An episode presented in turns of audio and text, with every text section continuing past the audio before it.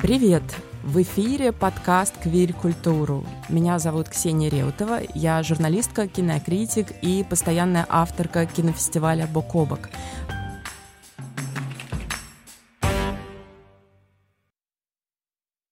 В 2020 году в программу фестиваля вошел сборник короткометражек «Родня». Он был составлен из работ молодых российских режиссеров и режиссерок. И поскольку я кинокритик, я сразу заметила у этих фильмов общие черты. Э, при том, что авторы все разные, сами короткометражки тоже были разные, но моя работа во многом заключается в систематизации и в анализе кинопроцесса, поэтому тут я, конечно, тоже не смогла удержаться и тоже каким-то образом для себя систематизировала.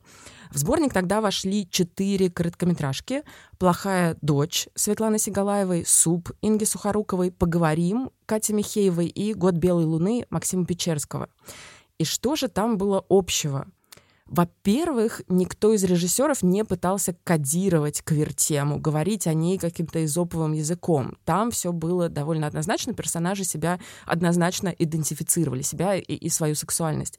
Во-вторых, все четыре фильма, при том, что режиссеры, конечно, не сговаривались между собой, все четыре фильма были разговорами, диалогами людей разных поколений, детей и родителей. И в большинстве случаев диалог этот не ладился. Но тогда, в 2020 году, появление этого сборника казалось мне оптимистичным знаком. Я думала, что вот, несмотря на все запреты, несмотря на закон о так называемой ЛГБТ-пропаганде, квир кино в России продолжает жить. У него продолжают появляться авторы и, и авторки. И у меня до сих пор есть моя внутренняя мантра, которую я повторяю там на всех э, своих лекциях, и она звучит как «можно запретить прокат, но нельзя запретить реальность». В 2021 году вышел эпизод подкаста «Квир-культуру» с тремя из четырех режиссеров сборника, где они рассказывали о том, как создавали свои фильмы. Это был выпуск номер три, если вдруг вы захотите его послушать. Но с тех пор произошло множество событий, перевернувших жизни миллионов людей, и мне очень хотелось вернуться к этой теме и узнать, что же происходит с авторами и, и авторками этого сборника сейчас, и как они видят свое будущее.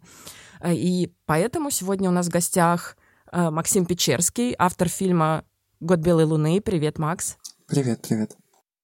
Светлана Сигалаева, авторка фильма «Плохая дочь». Светлана, привет.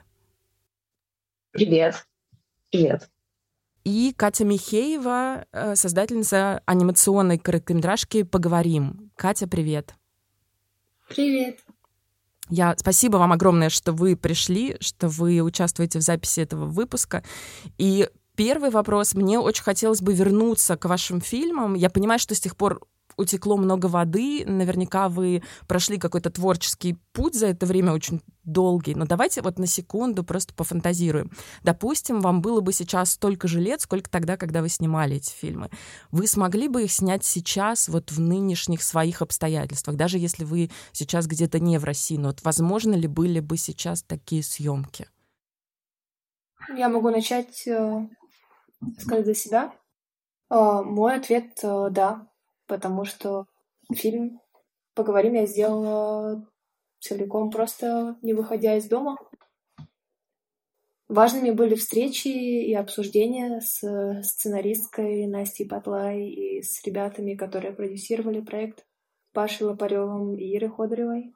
Но то, что я создаю сейчас, я создаю, в принципе, так же, как и создавала три года назад начало разработка и продакшн очень сходятся. Вот так. Макс? Да, ну, мне кажется, что теоретически, наверное, это было бы возможно, потому что моя работа ничего не стоила, и очень мало людей было включено в нее. И единственное, наверное, чего мне, может быть, сейчас бы не хватало, это присутствие какого-то количества близких людей, которые были тогда, которые меня подпинывали как бы этим заниматься или внушали какую-то э, веру, что да, это интересно, давай ты это сделаешь. Но технически, наверное, это было бы не так сложно осуществить, да. Хотя мне кажется, что сегодня я бы что-то другое э, делал. И, ну, у меня нет желания как бы повторять или возвращаться к этому опыту, наверное. Ну, я поэтому и отдельно упомянула про возраст, потому что mm-hmm. действительно пока по ходу того, как взрослеешь или что-то другое начинаешь делать, понятно, что жизнь меняется. Света. Нет. Ну, в моем случае, э, с моей картиной, я думаю, что сейчас нет. А, могу объяснить.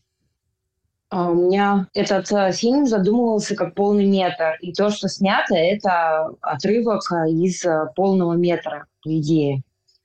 И мы, когда собирали команду, естественно, всех очень прельщала мысль, что мы сейчас снимаем кусочек, сейчас мы обязательно найдем независимых, крутых, смелых продюсеров, снимем большую картину, которая будет самостоятельно шагать. И мы даже их несколько раз а, ловили, очень крупных рыб.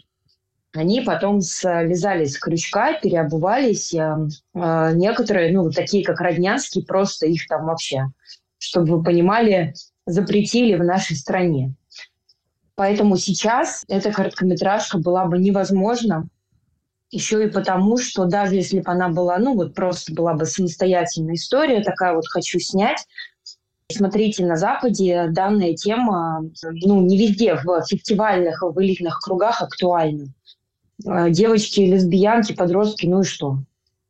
А, это не, ну, то есть э, уже в Европе, во многих штатах Америки, это как бы тема, всем, все все понимают, и надо ехать дальше полном метре у меня действительно там больше скорее подчеркивается и разрыв поколений, и отцы, и дети, и философские проблемы. То есть э, дело не только в квир-культуре, но все это через призму. Но короткометражка такая, то есть она с фестивальной точки зрения была бы не особо интересна Западу, а в России, ну, у нас запрещают, меня запрещают везде. То есть любые попытки у меня уже просто ставят э, палки в колеса прямо на уровне «Ой, нет, у тебя здесь полиамория», «Ой, нет, а тут вообще...» э, Ну, то есть я не очень понимаю, что они хотят. Там какой-то ванильные сопли, по-моему, э, по древу мысли требуются. И поэтому сейчас, вот на вопрос еще раз, могло, могла бы эта короткометражка быть сейчас? Нет. Потому что даже независимые продюсеры, там вот ко мне пришли а, осенью эм, продюсер говорит, ну, пожалуйста, давай что-нибудь сделаем. Я ей даю синопсис. У меня там тоже, ну, как бы связано с моей жизнью, с искренностью, с, с новой искренностью. Переработанная такая, такой синопсис лежит. Он говорит, ой, не-не, давай меняем девочку на мальчика, и все нормально будет. Ну, мы так и сделали. Мы сняли фильм. Вот, большая перемена. Но я понимаю, что, конечно, было бы сильнее, если бы а, оставили ту ту изначально тему, которая была там прописана. Но сейчас, в общем, точно это, э, это нет. Я думаю, какие-нибудь попытки кто-нибудь что-нибудь будет делать, но это им не... Ну, у нас э, блокируется все там. Э, прокатное удостоверение в России ты не получишь. Даже если у тебя около какие-то темы, надо быть Бондарчуком, чтобы тебе дали прокатное удостоверение. А, чтобы вообще ты мог, я не знаю, куда ты это выложить. А, если делаешь э, любительское что-то маленькое, конечно, ради бога.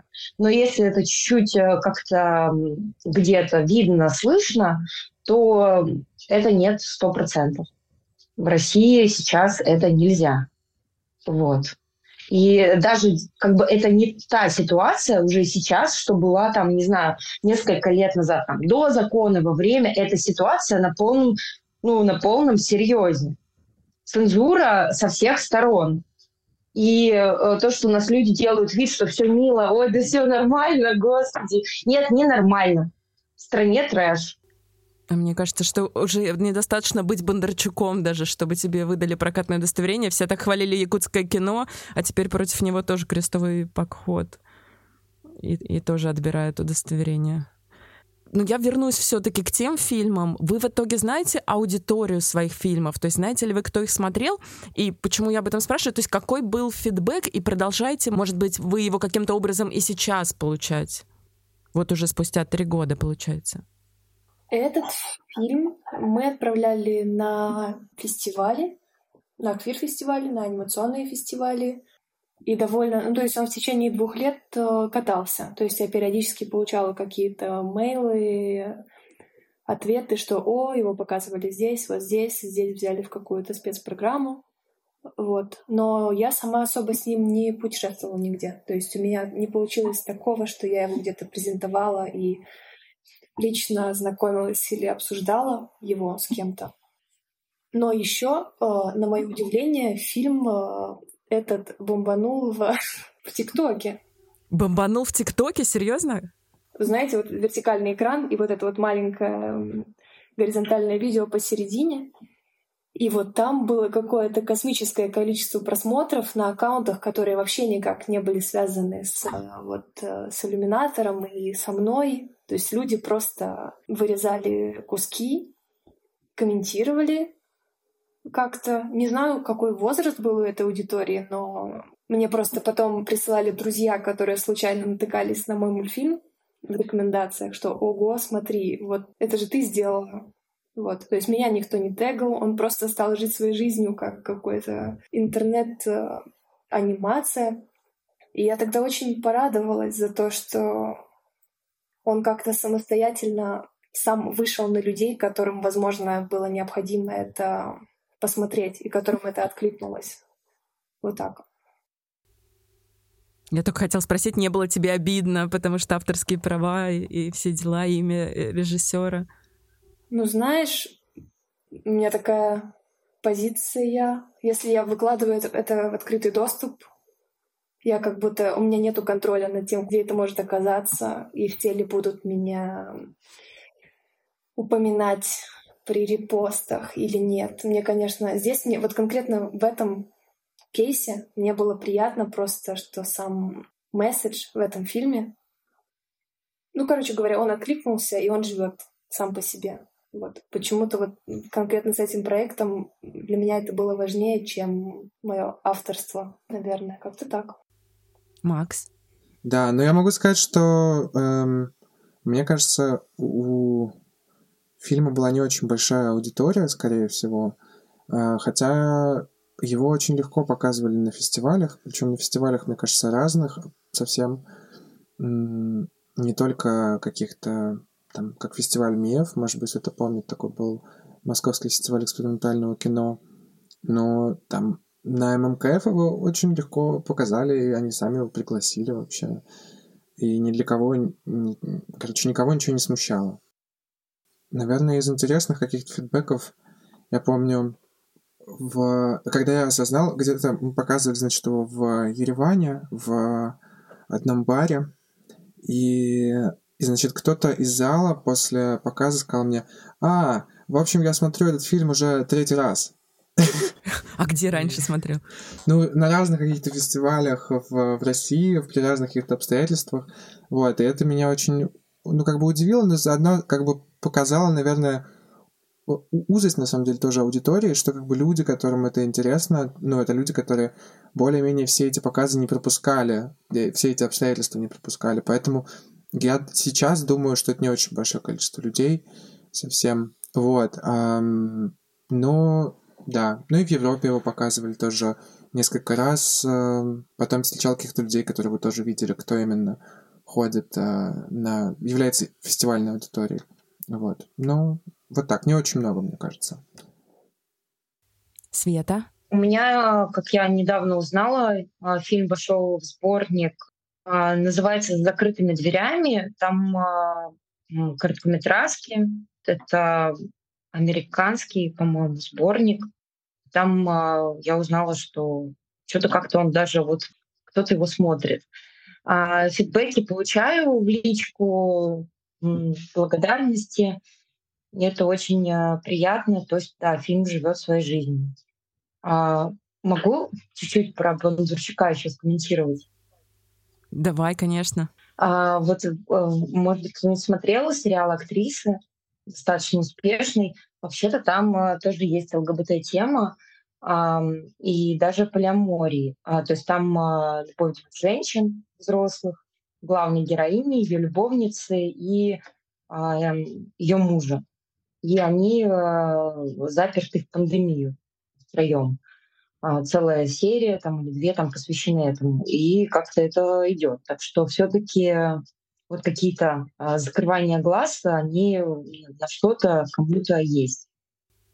Да, теперь, теперь я поняла, почему ты упомянула Бондарчука. То есть реально кому-то можно, а кому-то нельзя. Ну, отчасти да. А, ну, Опять же, может быть, потому что это сериал, соответственно, это несколько линий, это одна из линий.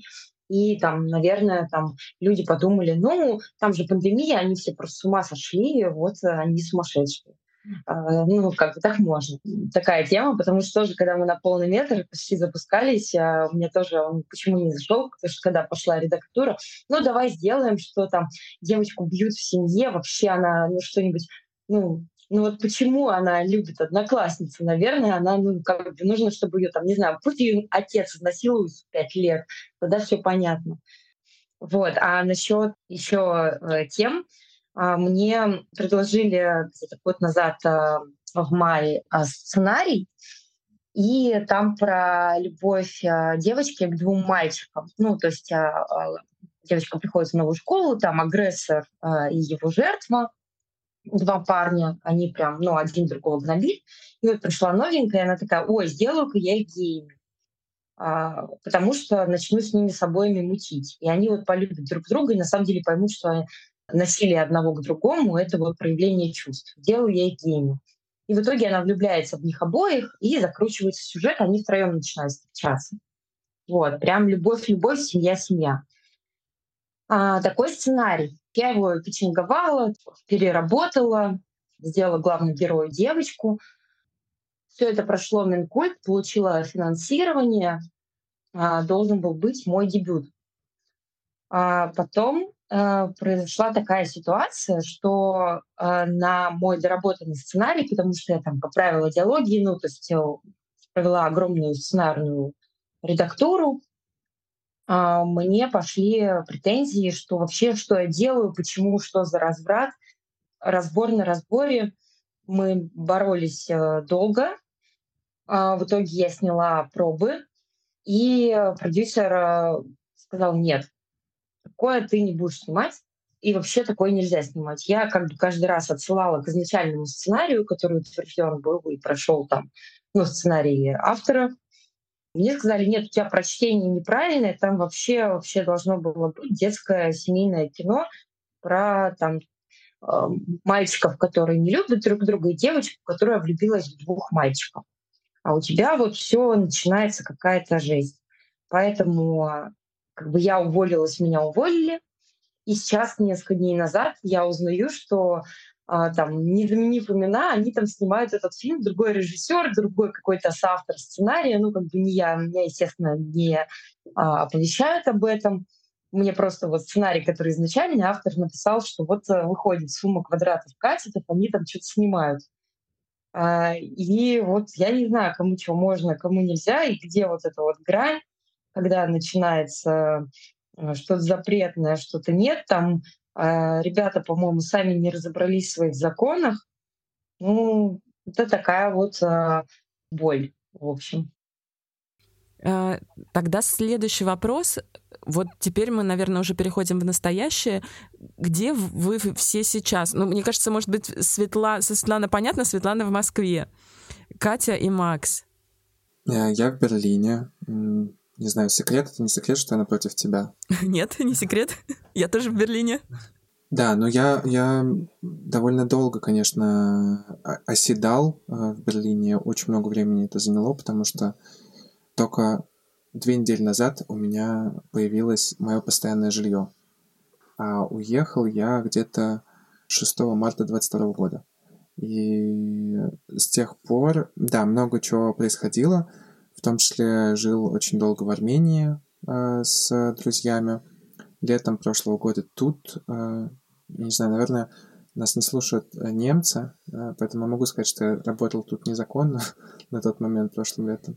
Вот, и потом чуть позже уже смог оформить документы на рабочий ВНЖ. Мне кажется, очень много времени все это занимает, больше, чем я себе дал. И мне кажется, из-за этого было много очень какой-то боли, фрустрации, внутреннего обвинения, что я что-то не успеваю. Ну, в связи с, с теми рамками, которые я сам придумал, мне, вот, они оказались супер нереальными. И сейчас э, мне кажется, что пару лет, как минимум, на то, чтобы начать жить потихоньку. Вот, вот, вот, вот мне кажется, я такими э, границами, в общем, это пока что вижу. Да. Короче, супер, супер все медленно, при том, что мне кажется, что мне жутко везло все время. И с работой, и с тем, что я всегда, на самом деле, сюда хотел приехать, и уже знал какой-то язык, э, когда сюда приехал, поэтому многие вещи были сильно проще. Катя? Я сейчас живу в Париже. А во Францию я приехала три года назад учиться режиссуре анимации. Вот в 2020 году я как раз приехала. А, поговорим. Фильм я делала параллельно со своим дипломным фильмом в универчике. И как раз тоже в пандемию из дома. Я его закончила. И тем же летом поступила по скайпу сюда, во Францию. И теперь живу здесь и работаю, делаю анимацию, фильмы, клипы, пишу сценарий. Если бы у вас всех троих был сейчас прямо неограниченный бюджет и неограниченные возможности, каким бы проектом вы занялись прямо сейчас? Есть ли у вас эти мысли? Ну вот, допустим, вот вы, можно все, и географически можно все, то есть и в России, да, представим себе, можно все что угодно делать. Ну, я бы сняла, во-первых, то, что у меня есть э, в столе несколько проектов. А, есть антиутопия, такой киберпанк. Я сняла короткометражку по этому киберпанку. Она успешно сейчас э, шагает по миру берет э, международные фестивали в России, она еще не была представлена. Вот здесь там на полный сценарий реакции разные. Но сейчас, правда, продюсеры пытаются запустить это на Ире. А, я не знаю, как получится у них или нет. Я сделала то, что от меня зависит. Но если был бы сейчас там неограниченный бюджет, я бы сняла, во-первых, конечно же, и плохую дочь. И вот Данкова — это э, киберпанк, антиутопия про подростка, который лечится от любовной аддикции. И там, чтобы э, опьянеть, можно просто без маски подышать воздухом. Ну, то есть воздух отравленный, там всякие придумки. Прикольная такая философская философское высказывание. Также я бы сняла бы еще проект, который э, «Сумма квадратов» про полиаморию, про любовь э, двух парней и одной э, девочки. Так что, пожалуйста, где, где эти ограниченные средства? Макс, что бы ты сейчас взялся снимать? Вот если бы вдруг. Да. Но мне кажется, я не чувствую какого-то коннекта с собой, у меня нет вообще в данный какой-то период времени никакого отображения понимания каких-то своих желаний и вот чего-то такого, поэтому у меня все мысли о том, когда я думаю, про что бы я хотел снять кино, они вообще сейчас в другой совсем плоскости. Например, мне кажется, супер интересной э, тема недвижимости. Ну, то есть это вообще не связано как бы с э, квир-культурой, конечно, но Просто все равно, чем больше ты наблюдаешь, вот как выглядит там жизнь в Берлине, в Лондоне, в Португалии, в абсолютно разных городах и местах, эм, везде есть эта безумная проблема с недвижимостью. У меня друзья здесь в Берлине, они участвуют в такой эм, акционистской как бы организации, которая называется Deutsche Wohnung Enteignen, то есть экспроприация компаний, которые в Анове, Deutsche Wohnung, которые владеют недвижимостью в Берлине и по всей стране. Вот. И мне кажется, что если бы я сейчас вот снимал о чем-то, то какое-то вот а, такое эссе, рассуждение о том, как люди борются за свое место, где им жить, и как они это место теряют. Вот. И про, ну, да, про, про дома, в общем, я бы снимал, наверное. Как интересно. Мне кажется, это точно результат берлинской жизни. Здесь э, ужасный кризис жилья, никому не найти жилье. Мне кажется, это как-то влияет. Но я тебя понимаю, когда ты говоришь, что у тебя нет коннекта с самим собой. У меня то же самое э, с тех пор, как я уехала. Я уехала год назад, прошлой осенью. И тоже недавно одна моя подруга, которая сюда переехала к мужу иностранному, она спрашивала, ты себя здесь чувствуешь как дома? И я сказала нет, и поняла, что я даже не ожидаю, что я здесь начну себя чувствовать как дома, настолько я в дисконнекте, не знаю, совсем самой собой и, и вообще со всем окружающим. Катя, если бы у тебя был неограниченный бюджет. Вообще интересно, как это у аниматоров. С Сразу я куда-то улетела фантазировать. Но на самом деле прямо сейчас, сегодня у меня в процессе два проекта моих. Я параллельно пытаюсь тут найти какую-то работу в качестве... Тут называется это техник, технисен. В общем, человек, который работает на чужих проектах. То есть я как э, режиссерка анимации, я могу участвовать в других фильмах в качестве аниматорки или делать стариборды, раскадровки или делать композитинг. Вот. И я пытаюсь найти сейчас вот это. Но параллельно я пишу короткометражку и пишу э, сериал сейчас. И я думаю, если бы у меня был неограниченный бюджет, я бы просто вложилась в эти два проекта полностью. Была бы еще более рада их делать. Короткометражка у меня про отношения со своим телом. В общем, у меня тень, которая ищет свое тело на вечеринке в 4 часа утра. Вот. И она... О боже, я так, я так хочу рас рассказать все, все, все об этом, потому что я сейчас постоянно об этом думаю, но лучше я думаю, я это сделаю и, и отправлю вам, потому что я сейчас, я сейчас все расскажу. Там изначально я писала этот сценарий по живым диалогам о любви актерами, которых я нашла здесь, в Париже, с русскоговорящими. То есть я нашла здесь профили, которые мне подходили, раздала им персонажей и точки зрения на любовь. Мы собрались у меня вместе и импровизировали. И вот этот материал я использую сейчас, чтобы написать сценарий. А сериал, он посвящен э, танцам и батл-культуре э, в хип-хопе.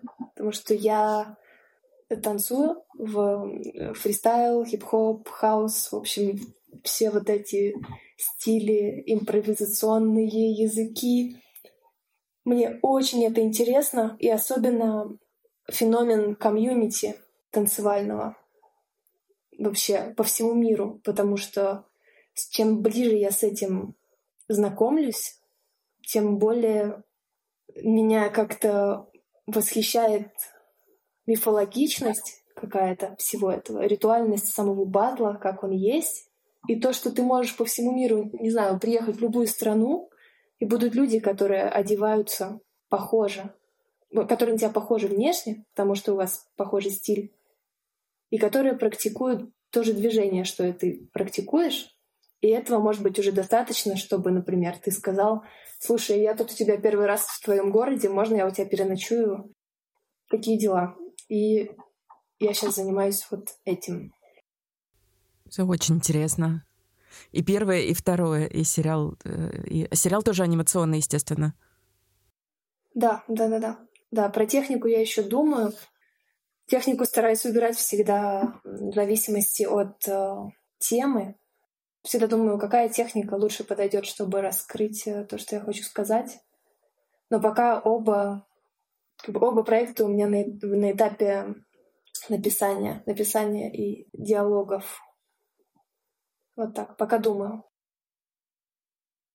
Блин, а можно, можно, можно спросить у тебя еще, почему ты решила выбрать такой подход, чтобы через э, еще вот этих актеров или людей как бы разыгрывать и потом переписывать? Просто сам, сам как бы подход интересен, почему ты так пошла?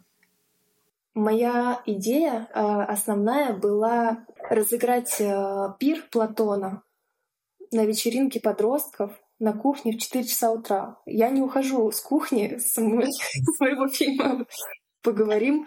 Я обожаю разговоры на кухне, и это, как бы я уверена, это очень глубоко где-то у меня сидит в том, что это самые, самые искренние и самые честные разговоры происходят именно там.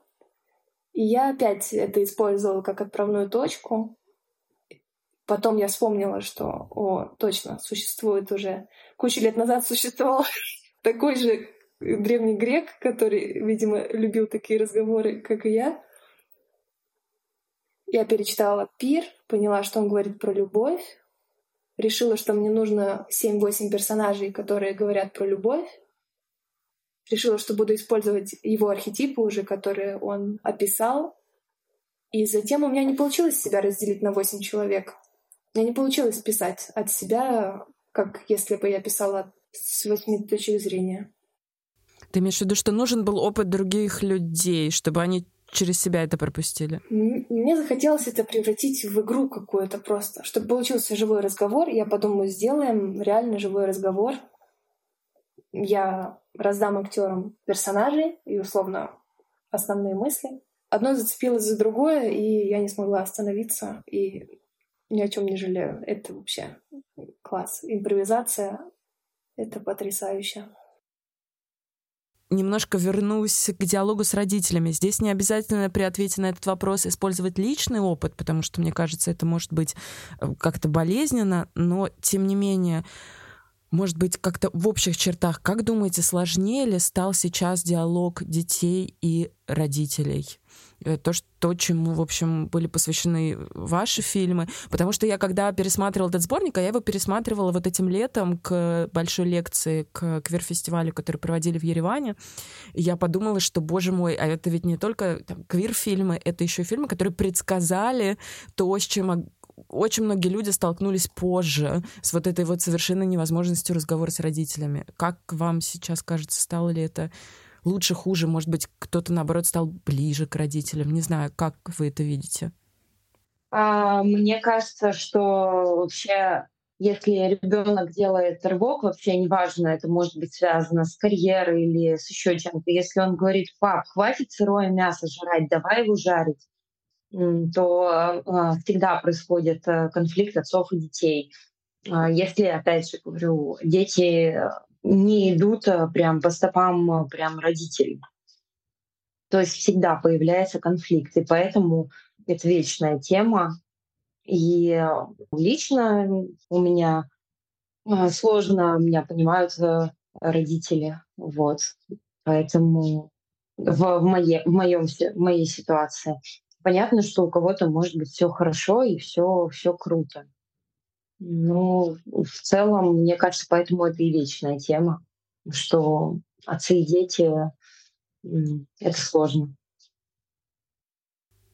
Макс? Да, но мне очень легко сравнивать, потому что у меня-то как раз фильм это продолжение буквально э, жизни, и я это могу прям, ну, как бы видеть, как это потом менялось э, после того, Да, как давай ты... скажем два слова про твой фильм, просто mm. вдруг для людей, которые его не, не смотрели, у тебя там твой телефонный, точнее, твои телефонные разговоры с собственной мамой. Да, да. Да, там телефонные разговоры, по-моему, с 18 по 20 год, насколько я помню. Ну, примерно, примерно где-то с 18 по 20. Вот, и, конечно, все стало сильно, сильно сложнее. И тут есть как бы два момента, да. Есть, с одной стороны, война, которая все усложнила и усилила между нами какое-то сопротивление друг другу и, и вот неприятие друг друга в чем-то даже. Вот. А, с другой стороны, для меня она, например, подчеркнула то, что я точно так же ужасно не принимаю а, как бы своих родителей, как они меня. То есть я, я это как-то только, мне кажется, впервые стал после вот февраля 22 года рефлексировать, что я действительно им отвечаю вполне тем же. А потом еще, конечно, мой переезд тоже сильно на это повлиял потому что все, все возможные страхи, какие могли быть, они случились. И как бы теперь нужно бороться за то, чтобы себя сохранить им с их стороны. И это тоже, конечно, странно наблюдать, потому что часто вижу, что, что на самом деле в диалоге мы тянем, чтобы, чтобы себе нам э, отхватить, чтобы как бы создать ситуацию, где ей будет комфортно там, или ему будет комфортно, и говорю про родителей. Вот, и да, поэтому стало только хуже в каком-то смысле. Хотя, с другой стороны, мне кажется, я стал более хладнокровно это воспринимать за все это время. Потому что пр прошло слишком много бурных моментов, слишком много какого-то там принятия, непринятия, э, злости, э, тяги и так далее. И как-то сейчас это уже стало так, что ладно, такое какое-то ощущение, окей, вот. Катя? Для меня, в принципе, вот с моим переездом с двадцатого года я резко ощутила просто свою э, самостоятельность и, и дистанцию, наверное, со своим, ну вот, прошлым кругом общения и со своей семьей. и поддерживать контакт по телефону, находить общий язык, конечно, гораздо проще, потому что мы друг по другу больше скучаем. Наверное, вот так. И здесь я выстраиваю как будто какие-то новые способы, в общем, тоже свое сообщество вокруг себя сейчас, вот на протяжении этих трех лет. Я чувствую, как и я тоже меняюсь, как меняется способ, слова, которые я использую, потому что я говорю на другом языке, способ построения фраз, все это одновременно вместе крутится. Разговор с родителями, такой, не знаю, как будто я нахожусь в процессе принятия того, что мои родители — это больше, это скорее просто люди, чем мои родители. Наверное, мне легче их принимать такими, какие они есть, потому что как раз благодаря вот этой дистанции. А так как у меня в семье никто не делает, э, не занимается анимацией, мультфильмами, кино, вообще никак, они давно уже у меня привыкли к тому, что просто, мне кажется, к тому, как я думаю куда-то все время, что, ну то есть я все время ощущала недопонимание. Просто сейчас я не борюсь за то, чтобы меня поняли, а мы просто разговариваем, когда как бы разговор сводится к тому, что ты существуешь, я существую, мы есть друг у друга. Вот. И едем дальше. Вот так. Следующий вопрос, он скорее к Кате и к Максу, поскольку вы за границей. В чем принципиальная разница между индустриями там и тут? Э, э, разница не, не в целом, понятно, это слишком обширный вопрос, а именно если вы знаете про это, если, или если вы, например, пытались сравнивать, в чем разница в подходе к квир-теме, если вы вообще с этим здесь сталкивались? Ты имеешь в виду э, больше с точки зрения какого-то производственного э, момента? Тема, скорее или... те, тема, идея, вот это я имею в виду. Ну, мне кажется, что есть какое-то очевидное, что, скорее всего, будет объединять э, наш контекст, хотя вот мы в разных странах все равно. Но, скорее всего, это как бы шагание куда-то дальше от точки принятия э, к любому другому вопросу, который тебя интересует. Ну, то есть э, я, не знаю, в том числе, допустим, подавал э, с, с, в своих как бы, поисках тут э, своего места — подавал заявку на как э, ассистента продюсеров порно, именно в гей-порно. И это было очень э, классное порно, мне очень понравилось искренне, я прям, ну, как бы писал заявку с э, восторгом, предвкушением и мечтой, что я буду работать там. И это как бы, ну, допустим, такой дурацкий, по-моему, какой-то термин, но называется больше постпорно.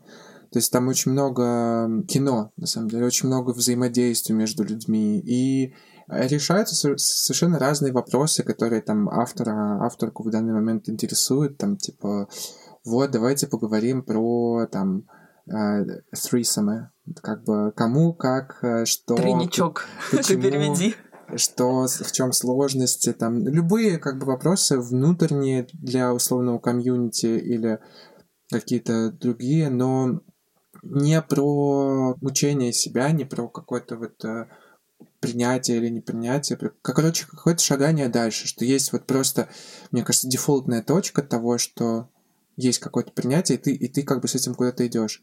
Хотя, с другой стороны, есть куча все равно фильмов э, и режиссеров, которые рассуждают на тему принятия. Мне вспоминается девочка Лукаса Донта, э, где как бы тоже с этим много как бы поиска героини. И даже был классный фильм, кстати, на Бокобаке когда-то, вот можно вспомнить, еще, по-моему, один фильм под названием «Девочка» э, Бенедикта Лившица, французского документалиста, тоже про трансгендерную Там про французскую историю. семью, которая абсолютно, у которой абсолютное прия... принятие. Да, но там как бы вот как раз э, не тема непринятия, да, а как бы тема того, что да, do your thing, как бы, ну, типа, э, живи, пожалуйста, вот, как бы мы рядом, мы тебя поддержим в этом. Вот, это мне, конечно, кажется здорово, хотя, ну, де-факто я не думаю, что обязательно на бытовом уровне, например, в Германии меньше люди сталкиваются с гомофобией, чем в России, к слову. Ну, то есть вот мой такой, на самом деле, вывод не а, неутешительный скорее. Я думаю, что люди здесь а, регулярно с этим сталкиваются, хотя я лично себя чувствую очень безопасно. И вот, э, мне кажется, два дня назад очень долго целовался на остановке, и как бы эм, это ни для кого не было проблемы, хотя все, как бы, конечно, попялили на нас долго, да. Но, по крайней мере, это было безопасно, да. Катя. Как, не знаю, я, я могу сказать только с точки зрения того, что я там видела на фестивалях, когда смотрела кино, что открыто, открытые люди к тому, чтобы делать квир-кино.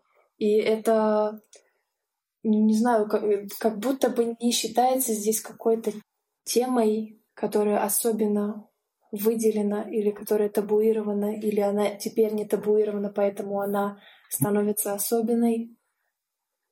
На, на бытовом уровне я чувствую спокойно, что могу об этом разговаривать. Но первое, что я заметила после моего переезда, что я сама почему-то не, не разрешала себе говорить об этом и обсуждать, в принципе, квир-тему с людьми, которые меня окружают. Вот какой-то такой у меня немного сумбурный ответ на твой вопрос. Хочу добавить одну деталь, которая мне кажется интересной вот именно в контексте Германии, потому что Света говорила раньше о, ну, о сложностях, да, с тем, чтобы получить э, прокатное удостоверение в России, о том, чтобы что-то снимать. Но вот э, в Германии, допустим, есть, ну, квоты на такие темы, более или менее. То есть есть именно бюрократически установленный там подзаконный акт или что-то, какая-то форма, которая именно говорит о diversity, о том, чтобы как бы нужно чтобы какое-то количество проектов все равно раскрывало там разные точки зрения, чтобы было вот это, вот это, вот это представлено. И сейчас, допустим, такой момент, когда может быть, кому-то известная партия «Альтернатива для Германии» очень активно борется против Которая того, ультраправая партия да, борется с тем, чтобы этот, э, это положение было отменено, и больше не было вот таких вот как бы э, зеленых толерантных э, тем э, в обязательном порядке поддержано. Вот, и мне кажется, что это важно, потому что, может быть, об этом редко э, говорят, но вот, э, опять же, в Берлине, мне кажется, часто обращаешь внимание на то, что а, во многих, на самом деле, случаях, как бы это угрюмо не звучало, а, бюрократия является таким стартером для искусства. Особенно, мне кажется, здесь. То есть в том смысле, что как бы где ты э, получишь поддержку, как ты это будешь э, делать. И, то есть есть люди, которые, например, начинают делать э, проекты, когда появляется open call у них, да, то есть вот типа у них есть какая-то какой-то повод, и они начинают это делать. Поэтому мне кажется, что бюрократия супер важна для того, чтобы существовала деятельная комьюнити. Вот, то есть нельзя сказать, что мы, что мы можем просто, как бы, к сожалению, вырваться из э, всего этого, быть э, классными и что-то у нас получится. И интересный опыт, мне кажется, сейчас будет у белорусского комьюнити, потому что, может быть, кто-то видел, они сделали, по-моему, на прошлом Берлинале, по сути, альтернативное Министерство культуры. То есть, э, Нет, даже я что-то не слышала про это. Как я понял, как бы да, альтернативное такое Минкульт вне, вне страны, как бы для того, чтобы люди создавали свои проекты. Вот, и мне кажется, это интересный, интересный опыт, интересная идея. Я часто об этом думаю, когда особенно нужно кому-то донатить, и я часто думаю о том, что, боже, сколько, сколько людей, кому нужно задонатить, это кошмар. У меня денег не хватает на то, чтобы на все донатить. Вот, и для этих ситуаций, конечно, было, было здорово, если бы у нас был альтернативный Минкульт. Ну да, но у нас, э, вы знаете, да, какие в приоритете темы? Постоянно, который год. Ну, наша главная там объединяющая традиционная гордость — это вот борьба с фашистами, там, Великая Отечественная война, скрепы семейные. Конечно, когда на уровне президента идут эти э, потрясающие шуточки на тему того, что там, не знаю, Европа и те, кто уехали, вот смотрите, они вернутся с отклонениями, через запятую идет квир-темы и там педофилия вообще одно и то же. Ну, то есть что, что мы хотим, когда это с уст прям президента. То есть, ну, как бы, всем нужен лидер. Там никто, никто не говорит, что вот в Европе или в Америке там абсолютно все, каждая, каждая личность не связана с другой личностью. Нет, мы все как бы все равно живем как бы в социуме, и нам ну, ну, нужны лидеры, там кто-то что-то чтобы решал, кто-то куда-то вел. Но куда нас ведут, и я, кстати, не уверена, что в Беларуси это получится, потому что там, по-моему, тоже свои сложности с кино.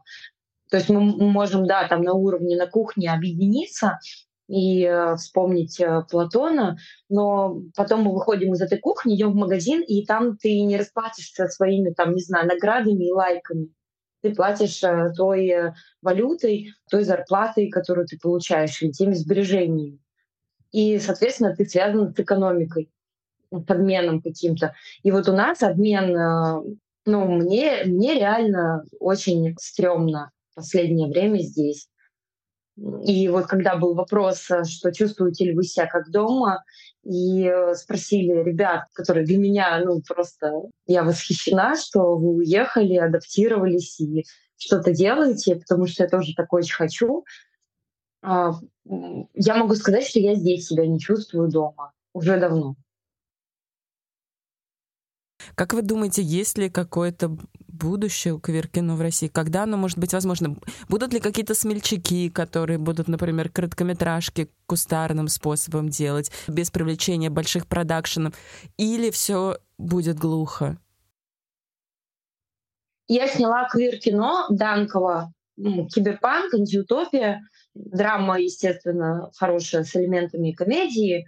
И э, первое сейчас, что я слышу, когда все-таки надеюсь найти продюсеров, там, которые там на ИРИ это хотят. ИРИ — это Институт развития интернета, и они дают э, деньги, которые должны возвращаться. Ну, то есть как голливудская система. Ну, как правило, это э, сериалы э, для платформ.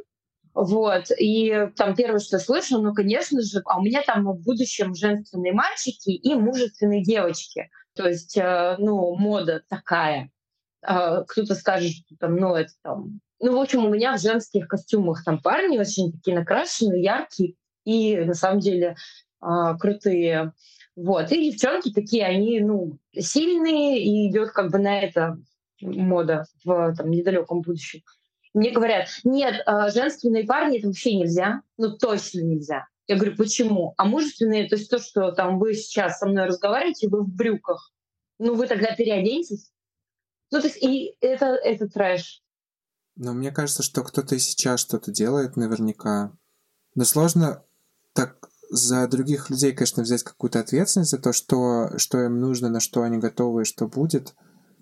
Но мне кажется, для этого есть все возможности. Для какого, ну, на каком-то уровне, может быть, закрытости, там, внутри какого-то комьюнити с друзьями, между кем-то. На этом уровне, мне кажется, да, сто процентов наверняка что-то и происходит. И куча же, мне кажется, есть э, парадоксов, есть же как бы куча вещей, которые, на которые не обращают внимания. Нет же какого-то, мне кажется, все равно эм, всевидящего ока, которое как бы все может сгрести. Я Саурона тут представила, ну, типа... помнишь, он поворачивался. Ну вот да, я про него и говорю. Ну то есть, мне кажется, что все равно а, это происходит все немножко спонтанно. То есть, как бы здесь случилось, здесь не случилось, здесь а, ударило, здесь не ударило. Ну, то есть, вот, например, мы снимали истории людей разных в сентябре вместе с Кареном Шейняном, которая а, по гумвизам здесь, в Германии, находится. И тоже, ну, абсолютно, абсолютно контрастная история. Кто-то от чего-то пострадал, кто-то нет, от одинаковых действий. То есть, ну, не хватает на всех и на все внимания, мне кажется, никогда. Вот. Я думаю, что есть смысл, короче, вопрос этот задавать себе, просто хочется ли тебе э, как бы в это вкладываться, если у тебя для этого силы. Когда я себе этот вопрос задаю, мне кажется, у меня сейчас нет. Я как бы пасую перед этим, перед какими-то такими задачами они меня не пока что, не, короче, не включают. А наоборот, они меня грузят, и я думаю, боже, еще это. Не знаю. Короче, не, пока не готов, мне кажется, к этому. Катя. Я, я очень согласна с Максом Мне очень понравился твой ответ. Да, важно этот вопрос задавать э, себе самому. За всех трудно прогнозировать и трудно сказать. И абсолютно точно что-то создается прямо сейчас и будет создаваться потом. Будут люди, которые будут что-то делать на эту тему, как-то высказываться, пока есть диалог. Да, я поддерживаю, что мы же, мы же очень трансформируем а, все равно все, что с нами происходит. Я хочу в это верить, что это не то, что мы все контролируем и все создаем, нет. Но вокруг нас тоже люди контролируют, создают, и мы все как-то соприкасаемся. Но всегда от себя, конечно. И в очень страшных условиях люди создавали. И, конечно, когда что-то прям болит, ты ты не можешь не создавать, ты придумаешь как-то что-то, ты найдешь э, способы. Спасибо огромное. Мне кажется, это отличное завершение. Спасибо вам, Катя, Света, Макс. Спасибо вам за этот разговор. Тебе тоже спасибо. Да, спасибо большое, ребят. И вообще очень, очень круто. Я, я очень-очень рада, что была, была эта запись, это, эта запись подкаста. Прикольно. Это был подкаст «Квир Культуру». Слушайте нас на главных подкаст-платформах и подписывайтесь на соцсети кинофестиваля «Букобок». До новых встреч. Пока-пока.